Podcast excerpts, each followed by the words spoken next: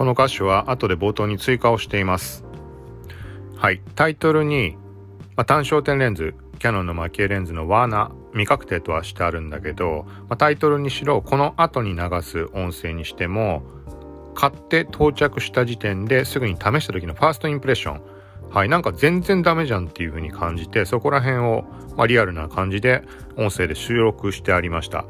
はい。で収録した直後に配信できなかったのでその後にもカメラ触っていたら、まあ、レンズ試していたらなんか別にそんなことなくてこの後話してるようなダメだって思ったんだけど最初は。はい。けど全然綺麗に撮れます。今使ってる限りは満足。な、何の差だろうなってちょっとここ聞いてもらってもわかんないかもしれないけど、まあ、本当に届いた直後に触った時の印象、なんでそんなにダメだと思ったのかは未だに謎なんだけど、その時のまあ感情面込みで、まあ、話してるところそのまま記録したいので、この後よかもしよかったら聞いてみてください。でもそんなことは多分結果的にないっていう結論に今現状はなってます。だからこの後流すところの一番最後の方で言ってるんだけど、なぜか、こう、なんかこれ全然ダメじゃんって思っちゃう瞬間っていうのがカメラとか写真の製品とかだとあったりするんだよね。で時間ちょっと経つとなんでそんなことを思ってたんだろうみたいに。で普段だったらなんかの気のせいかもしれないじゃん日が経ってしまえば。記録してるわけじゃないから自分の感情を。ただ今回は確実にこういうに収録音声収録という形で残してるので、まあ、その時に感じてたこと自体は勘違いでも何でもなくそう確実に見えてたからそこまで言ってたんだと思うんでこんな別に文句的なこと言ってるわけじゃなくて感じたとこそのまま言ってるだけなんだけど、はい。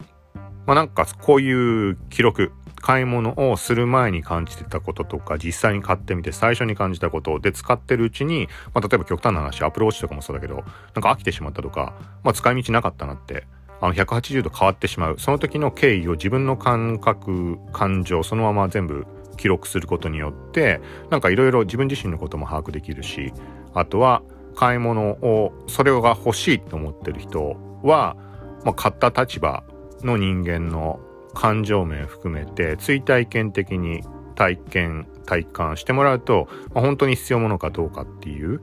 なんかの判断材料になるんじゃないかなみたいな。まあそういう感じでこういう買い物した時の記録したりしてます。はい。なんかまた2分30秒とか長くなったけど。なのでこの後に流れるものは、えっ、と今時間が2020年12月3日の18時ぐらいなんだけど、えっとね、昼前ぐらいに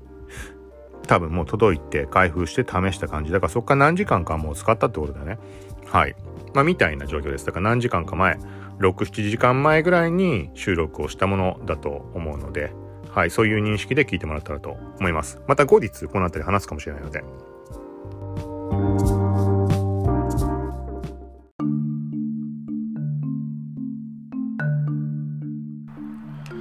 はい。今回ちょっと作業をしながら話をしたいと思います。触れるのが昨日の配信で話をした購入したレンズの話、キャノンのマキエレンズ、えっ、ー、と EFS24mmF2.8STM みたいなやつ。はい、古いレンズなんだけど、マキエレンズって呼ばれる 50mm の1.8って持っていて安いやつ。で、まあなんかそこで、まあ画質はすごい満足なんだけど、今やってることに対して、ちょっと使い勝手が悪い。なので 24mm 価格の広いものを購入しました。で、昨日注文して楽天で楽天のマップカメラ、明日楽対象になっていたので、まあ、翌日に届くっていうやつ、楽天の。はい。で、今日、もう午前中には受け取れました。まあ、早く届いてくれるのはありがたいなと。ところが、うーん、ところがというか、普段聞いてくれてる人に伝わりやすいように言うと、キャノンマキエレンズの罠的なそのシリーズに突入かなみたいにちょっと思っていろいろ試してたら、まあなんか勘違いというか、あどうなんだろうみたいな感じで、あの、いろんなテストの、まあ要は画質がなんかちょっと微妙なんじゃないかみたいなことを思ったっていう、そういう話です。で、確認の意味合いも含めて今ちょっとやっていることがあって、まあそのあたり、まあライトルーム触ったり、アドビストックとかその写真のスコートにアップしたりとかしながらちょっと話を今回しようかなと思ってます。なのでまあ昨日のものを聞いてこのレンズの話は興味持った人、まあ写真をね、これから始めようって人とかかな。とか、まあそうだね。普通に、まあ昨日の話聞いてもらったとか、今話したところ聞いてもらって、興味ある人、まあその安い1万4000円ぐらいで買ったレンズなんだけど、単焦点で。はい。まあそこの話していこうと思うので、まあよかったらちょっとグダッとなると思うけど、聞いてみてください。この番組は、コークチ T が SNS、テック、ガジェットの最新情報を独自の視点で紹介解説していくポッドキャスト、聞くまとめです。ながら聞きで情報収集に活用してください。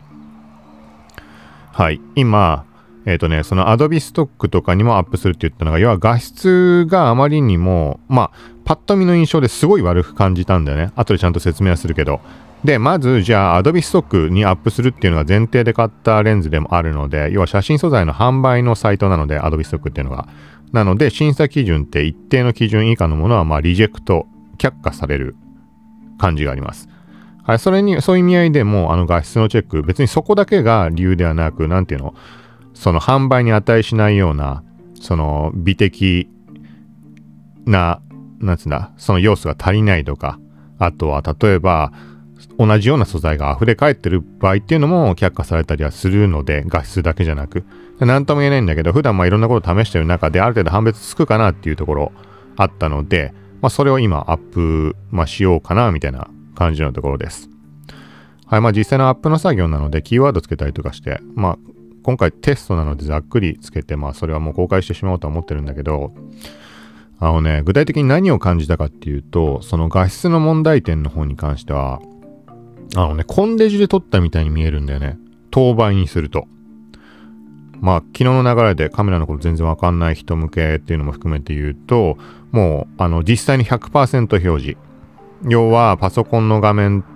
とかスマホの画面でもって、それぞれサイズが違うわけじゃん。サイズというか見た目上の大きさもそうだけど解像度って呼ばれる四角がドットがどれだけ詰まってるかみたいな、まあ、いろんなところはあるんだけど、まあ、何にしてもそこの画面上でそのサイズには左右されることなく実際に記録した写真の原寸大のサイズの表示。はい。だからそれが本物画質ってことになるわけだけどざっくり言うと。はい。普段はスマホとかだと大体まあ縮小されて表示されてる。とかまあフル HD1920×1080 とかのモニター、今ってもっと広いモニター使ってる人は多いと思うけど、まあ、そのフル HD のモニターだと、まあ、多くの写真っていうのは必ず縮小されて表示されているので、まあ、中に四角が詰まったドット、その解像度に対してモニターに収めようとして縮めるわけだから、当然、あらが目立たなくなる。はい、なんとなくわかるかな。で、この100%表示にすることによって、まあ、正確な判断ができるわけだけど、なんかね、めちゃくちゃ塗り絵感がすごい。写真やる人らとかだったら塗り絵感っていうとわかると思うけど、なんかコンデジとかで撮った時みたいな、なんかね、えっ、ー、とね、塗り絵、塗り絵って言っちゃうほどひどくはないんだけど、あーなんかね、そんな感じを感じるんだよね。細かく描写されてないみたいな。はい。で、同じマキエレンズって呼ばれる、えっと、50mm の F1.8 めちゃくちゃ一番有名なやつ。そっちと比較すると、まあ明らかにもう低画質すぎる。話にならないぐらい映りが悪い。まあみたいなのをまあ一瞬感じました。で、これはちょっと勘違いしていた部分もあって、その点はクリアにはなったんだけど、そうは言ってもやっぱり100%表示で、うん、なんかいまいちな感じがして、で、現段階では、えっ、とね、ちょっと分かったというか、またため、いろいろ試さないと分かんないけど、光量が足りてない、足りてないわけではないはずなんだけど、なんかちょっとざっくりした言い方をすると、光量不足の時には、あの、そのシャープさというか、細かな描写がね、とにかく崩れてしまう。なんか、角が全部、うん、なんて言い方したの？なんかもうブレちゃってるみたいな。例えば、ちゃんと取れててピント合ってて、ブレてないのに、ブレたように見えるみたいに、そのドットの角が全部なんか、変な風に伸びてってしまってるみたいな。うん、だから結果塗り絵っぽく見えてしまうみたいな印象がちょっとありました。で、レンズの質がどうこうとかなんかね、例えばボディとの相性といっても両方ともキャノン純正のものだからあれなんだけど、例えば、50ミリに関しては、まあ、柔らかい描写みたいな言われ方をしてたりするので、あのー、ね、撮影の時の設定でシャープを強めてあったんだよね。あったというか特に意識したわけじゃないんだけど、もともとその設定でシグマのズームレンズとかずっと使ってたから、その時も、まあ、シャープな方がいいと思ってそうしてたんだけど、で、今回のはもしかしたらなんかシャープすぎるとかってことなのかなって。なんとなくね。そう。で、シャープの度合いを抑えてみて撮影してみたりとか、なんかいろんなことやったり、あとは現像の段階、いつも使っている現像用の、えっ、と、プリセットかけた時のシャープの度合いを抑えてみたらちょっと見られるようになったとか、まああって、まあそこは少なからず影響あるのかなって。だレンズの性質、描写の違いみたいな。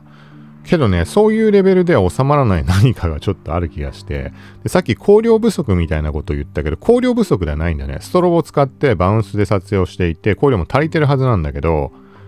うんとね、なんて言い方したらいいのかな。俺もカメラのことめちゃくちゃ詳しいわけじゃないから言い方難しいんだけど、なんか見た目、パッと見、写真が出来上がった見た目、光が足りてるはずなんだけど、なんか暗く映ってるように感じる時ってのがあって、そういう類の写真が、その塗り絵感がすごい気がするんだよね。まあ、普通に考えても、あのね、本当に実際に暗いところで撮ったんであれば、それはノイズは乗ってしまうから、まあ分かりきってる話なんだけど、なんかね、それとも違うし、なんかちょっと難しい感じだなって。だからそれを、まあいろんなことを今後試していこうとは思うわけだけど、まあその一つとして今 Adobe 即ちょっとアップしようとしてるって言ってまだ手が止まってるけど、まあこれはちょっとライトルームの方でもキーワードをつけておいたので、そうなんかまあせっかくだからって話で言うと、ライトルーム上で Adobe ストックとかってなんだろうアップ先みたいなのを指定できて、言ってみたら、あの、アドミのプレミアプロだとか、アフターエフェクスとかって、このシェア先って登録できると思うんだけど、例えば YouTube を登録しといて、あの、テンプレートみたいな感じで、YouTube だとか、微妙だとか、とか、特定の FTP のサーバーの FTP 情報を入力しておいて、そこにアップするみたいな書き出し終わったら。はい、なんかそれと同じようなことができます。なので、Adobe Stock のなんか画面のとこにドラッグすると、まあ、コレクションみたいなの画面と似たような感じで、で、公開ってのを押すと、そこに勝手にもう Adobe Stock にアップされるようになってます。まあ、これ何気地味に便利なんだけど、はい。まあ、そこでキーワード登録とかも済ませたので、うん、タイトルも用意して、だからまあ、これちょっと自分用に話をしてるというか、手が進まないのでやろうとしてることに関する話をすれば手が進むかな、みたいな、なんかそんな感じでちょっと話をしました。はい、ちょっとこれで、今4枚、とりあえずキーボードタイピングしてるみたいな感じ結構クローズアップで撮ったやつ。ちょっと公開し公開というか審査出してみようと思います。まあ、すぐはこれも審査あのしてくれないんだよね。だいたい最近1日かかる。そんでも早くなってるけど。結構何日間かかったりするからこれはだから少しでも早めにやっとかないとあの判断材料っていう風にするにはなんかちょっとなちょっとねあの問い合わせをしようかなと思ったんだよねそのほら店の方さ、マップカメラならマップカメラ側って、まあ、プロなわけじゃん、そのあたり。検品したりとか、各レンズとかもいろいろ触ってるわけじゃん。見て別に写りの確認までしないもんなのかね。ちょっとわかんないけど。だそんなとこまで聞いていいものなのかわかんないけど、これがレンズの特性なのか、なんかね、この不具合だとか、なんかこの個体差的な、まあ、要は、本来はこんな悪い描写じゃないのに悪くなってしまう何か原因がある商品、もしくはあの、その、個体差でって意味合いね。そう、そういうことだったらちょっと困っちゃうじゃん。お金払って買ってるわけで。で、俺には判断がつかない。ネット上でいろいろ調べたりもしたんだけど、当倍の画像をアップしてくれる人ってなかなかいないので、うん、ちらっと見た限り当倍ではないにしても、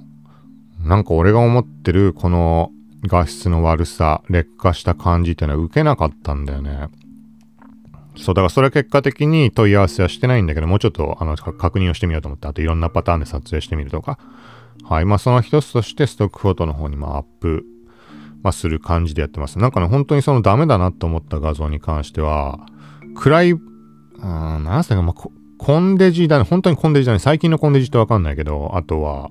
まあ iPhone でとかでちょっと暗いところで撮っちゃった時みたいな。それより悪いかな。うーん。なんかノイズが乗ってるにしても、それがノイズがさ、綺麗に通常入るじゃん。あの、ブレてなければ。均等にノイズが入るというか。それが、なんかさっき途中で言ってみたらちょっと表現が難しいけど、この角が、なんか崩れてしまったみたいな。各ドットの。うーん。なんかそんな印象がすごくて。なんだろうね。で、で、一個もう一つ思ったのが、これまあね、このかレンズ買おうって思ってた人とかの耳にも届くかもしれないのでっていうのも含めてなんだけどだから詳細を話してるんだけどあのね、まあ、カメラの本体の方で、まあ、今回今今まで話したところに関してはロー撮影をしていました。JPEG では撮影してなかったのでで一応ライトルームに取り込んだ段階のデフォルトでかかる補正はまかかってると思うんだけどその状態で見てました。はい。でなんかねまあ今まで他のレンズ使った時問題なかったから何もないとは思うんだけど念のためね今回のレンズにだけなんか起きてしまってるかもしれないので撮影したデータに対して。なのでカメラの本体の方でローとは別に JPEG 自体の撮影もしました。えっ、ー、とサイズ大一番でっかいサイズで。だ要は取って出しの状態でパソコンで確認したところそっちはね綺麗なんだよね。ってなるとライトルームを通した時の話になると思うんだけど。はい、ちょっと改めて今 JPEG を確認してみましょう。あれ、嘘かな ?JPEG で見ても汚いかな？まあ、それはそれで問題だけどさ。うーん。なんか何とも言えないね。はい、まあちょっとそんな感じです。なので、いろんなパターン、その撮影環境も含めて、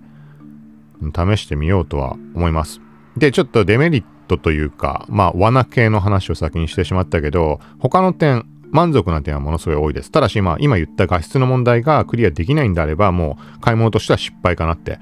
いう話になってしまうんだけど、一応メリットの方を話しておくと、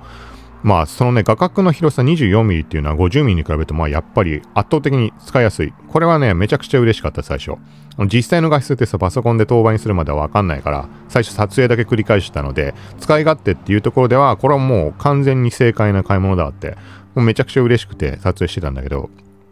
とにかく使い回しはいい。昨日話していたみたいな、あのー、50ミリでは、もう近すぎて、ちょっと余白を確保したような撮影ができない。ちょっと分かりやすいところで言ったら昨日も言ったんだけど、あのー、ご飯とか食べに行った時にテーブルの上の写真を撮ろうとした時に食べ物のね、これがもう撮影できない。あの最短撮影距離だとかそういう絡みで。だからのけぞって撮影するとか、結局のけぞってみるけど、距離うまくつかめなかったり、そのボケが激しいので、今度ビンとずれてしまう変な体勢だと。なので、椅子をもう引いて撮影するとか、状況的に大丈夫なんであれば、もうちょっと中腰とか立ち上がって撮っちゃわないと厳しい。でもそんなことすんのめんどくさいから、まあ撮影しなくていいやってなったり、スマホで撮影して済ませてしまうとか、まあそんな感じのレンズです。そのマキレンズの 50mm1.8 っていうのが。はい。で、そこがめちゃくちゃクリアになった。あの、最短撮影距離が短いから寄って撮れるから結構クローズアップして撮れるのもあるし、で、なおかつ、そのテーブルの上のご飯とか食べ物を撮るっていうのも全然余裕で収まる。結構広く撮れるのに24ミリなので。なので、そのあたりはめちゃくちゃ使い勝手いいなっていう、ここはほんと嬉しいなっていうところ。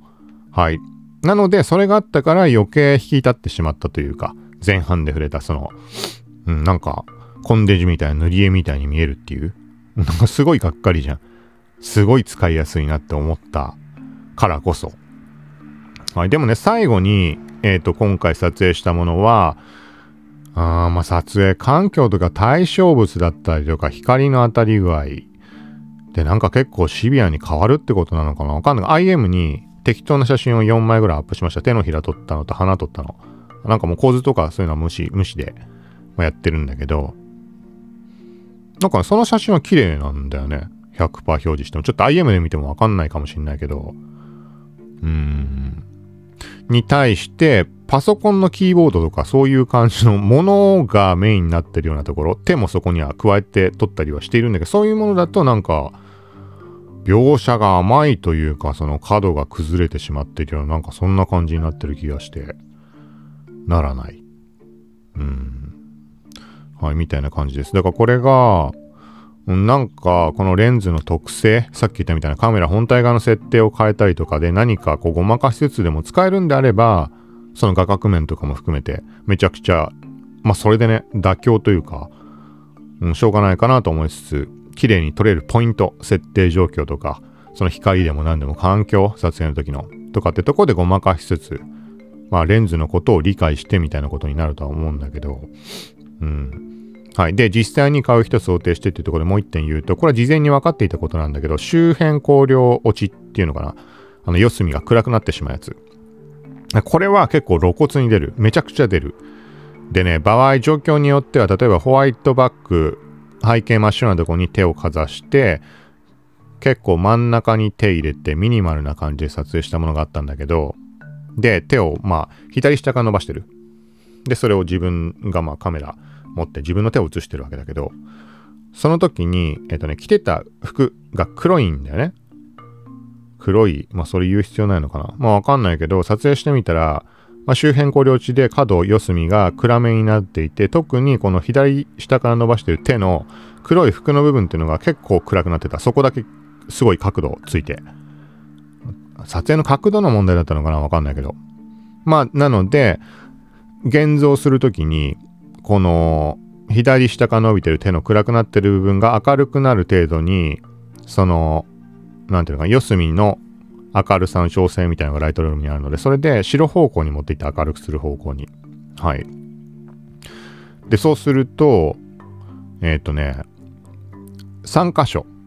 腕が伸びていない3箇所のところがある程度いい感じに白くなった。まあ、許容範囲かなってとこになると、もう黒く、黒い服着てるその左手の腕のところに関しては、もうね、明らか、えっ、ー、と、暗部を起こしすぎて、うん、ちょっと崩壊してしまってるみたいな状況になっていて、まあこれはたまたま撮ったシチュエーションということかもしれないけど、まあなんかそんな感じのところがありました。だから少なからず周辺光量値っていうところは、思ったよりは気にしなきゃいけないかなっていうそこもありそうな気がします。まあ単純にね、あの、なんつうの、綺麗な写真を撮るとか、商品撮影とか、そういうのにはまあ向かなそうなレンズかなって。まあ使い方次第だと思うけど。逆に、まあ俺が普段撮ってるような、撮ってるようなというか、どちらかというとっていうところで、雰囲気とかを演出するするような類。もちろん、どういう雰囲気を出すかっていうところにもよるけど、なんか、そうだな、まあ、ある、ある意味でフィルム感というか、うん、なんかちょっとレトロな雰囲気とか周辺光量値すると出たりするので、そこが味として活かせるような写真を撮る人であればまあ問題ないと思うけど、うん、なんかそんなところは感じました。だからこの点周辺光量値に関しては IM にアップした手のひらの3枚見てもらうとこれ分かりやすいかも。うん、明らかそんな感じになってるので、これは細かいこと計算してないけど、もう普通に真正面に貼ってある白い布に対して手前に、まあ、平行な感じで手のひらかざして、で、ストロボ、真上、真上、ほぼ真上に向けてバウンス撮影。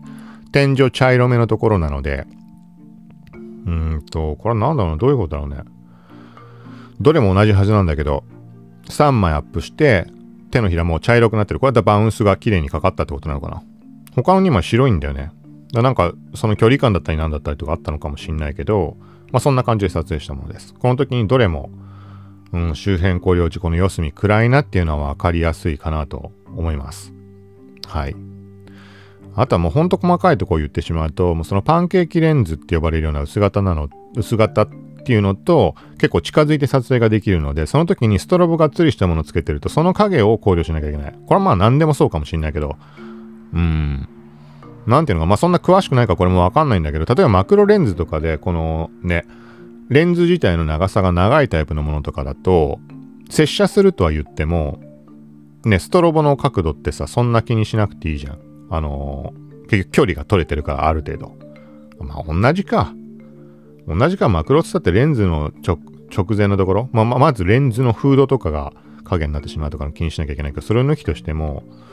本体についてるストロボの距離感つったって同じぐらいになるか。今回のが寄れるって言っても15センチ、20センチ、はっきりした数値はわかんないけど、まあそのぐらいなので、そうすると長いマクロレンズつけてとか、と同じぐらいの距離感なのかねわかんないけど。まあなんかとりあえず周辺光量値と含めて、あ、なんかこのぐらいの感じでやって、このストロボの影かかってしまうんだな、みたいなのはちょっと気になりました。あまあ、このあたりはね、そんな突き詰めた話をしていっても、まあ、意味はないかもしれないけど、はい。という感じで、とりあえずまあ、ファーストインプレッション的なところ、はい、これを、まあ、音声で残しておこうというところで話しました。うーん、ただなんかな、このな、カメラ関連って不思議なもので、なんかわかんないけど、前も話したんだけど、こういう類の話。なんでそんなことを思ったか謎だったっていうのがあるんだよね。何か変な期待感から、このダメな方向に勝手に思い込んでしまうみたいなことなのか、ちょっと伝わりづらいと思うけど、言ってみたら、今このね、画質が崩壊してるコンデジュンの塗り絵みたいになってるって言ってるじゃん、散々。けど、しばらく、なんか見慣れたらって言い方おかしいのかもしれないけど、後で見たら、あれなんでそんなこと思ってたんだろうって全然綺麗に撮れてるじゃんって思うようなことってのが、この写真カメラの に触れている中で起きたことで何回かあって、で、具体的に言う例を言うと、リコー GR を買った時に、めちゃくちゃ期待してたんだよね。これは本当に作例とかもいろんなもの見たし、すごい期待して初めて、あの、カメラって本当にそんな買うことないからさ、まあ、いろんな期待を持って買ったわけよ。で、撮影してみたらめちゃくちゃ画質悪いじゃんって、なんでこれを高画質だっつってんだってびっくりしたんだよね。で、十何万なんだかんだするしさ、コンパクトなデジカメなんだけど、えー、マジかと思ってたんだけど、何日間かして、見たら、え、なんでそんなこと思ってたんだろうってめちゃくちゃ綺麗じゃんってシャープに撮れててって思った経験がある。だからこれは期待感に対して、なんか最初何かを勘違いして思ってた方向と違ったからってことなのかよくわかんないんだけど。で、あとは、まあ、やっぱ見るもの、パソコンの画面で見るか、まあ、カメラの液晶画面で見たってしょうがないのは、まあ当然なんだけどさ、なんかそういうところの、もう絡んでなのか、何か変な勘違いで、変なことを思ってしまう瞬間ってのは過去に何回もあったので、なんかそういうことなのかな？ちょっとわかんないんだよな。はい。まあなんかそんなところも含めて、まあとりあえず記録って感じにしました。で、開封動画も何もないけど、こんなもの、まあ中古で買ったあれだから、とりあえずもう最低限っていうところで毎回何かしら簡単なものを撮るようにしてるので、それ撮っときました。で、ピンタレストにでもとりあえずアップしようかなと思って、あとは、あまあそうだね。わかんないけど。まあそれアップしたりしたら概要欄貼ろうと思います。何でもないけどね。50mm とのサイズの違いというか、ちょっと並べてみたとかその程度しかやってないけど。はい。で、まあ、いずれ、タイミング見て実際に撮影したものの写真の比較 50mm と 24mm、このマキエレンズの比較っていう感じでブログとかで写真載せるの、プラス動画の方にもっていいっす。なかなかその類はできないんだけど、まあできたらなと思ってる最中です。はい。とりあえずまあいろんなパターンを試して、うん、そうだね。変にこの特定の画質ってとこだけにこだわって考えることなく、いろんなパターンの撮影と、いろんな状況とかちょっと含めて、で、もうちょっと細かく見ていけたらなと思います。はい。ってことで、また近いうちこれは続きとして話をすることになると思うので、うん、キャノンマキエレンズ 24mm の罠っていうタイトルになるのかどうか。はい。次その漢字の名前を付けた配信があったとしたらそれも確定版だと思うので ダメだったっていう意味で。はい、今回ちょっとタイトルなんてするかわかんないけど、罠、はてなとかでやるかもしんないし、わかんないけど。はい。まあ、みたいな感じです。はい、ということで、まあ、他の類の配信、通常の SNS 関連だとか、そんなのも順次配信をしていこうと思うので、よかったらまた聞いてください。今回のは近いうち、また続報。まあ、他の配信の中で合わせて話するかもしれないので。はい、ということで以上です。さようなら。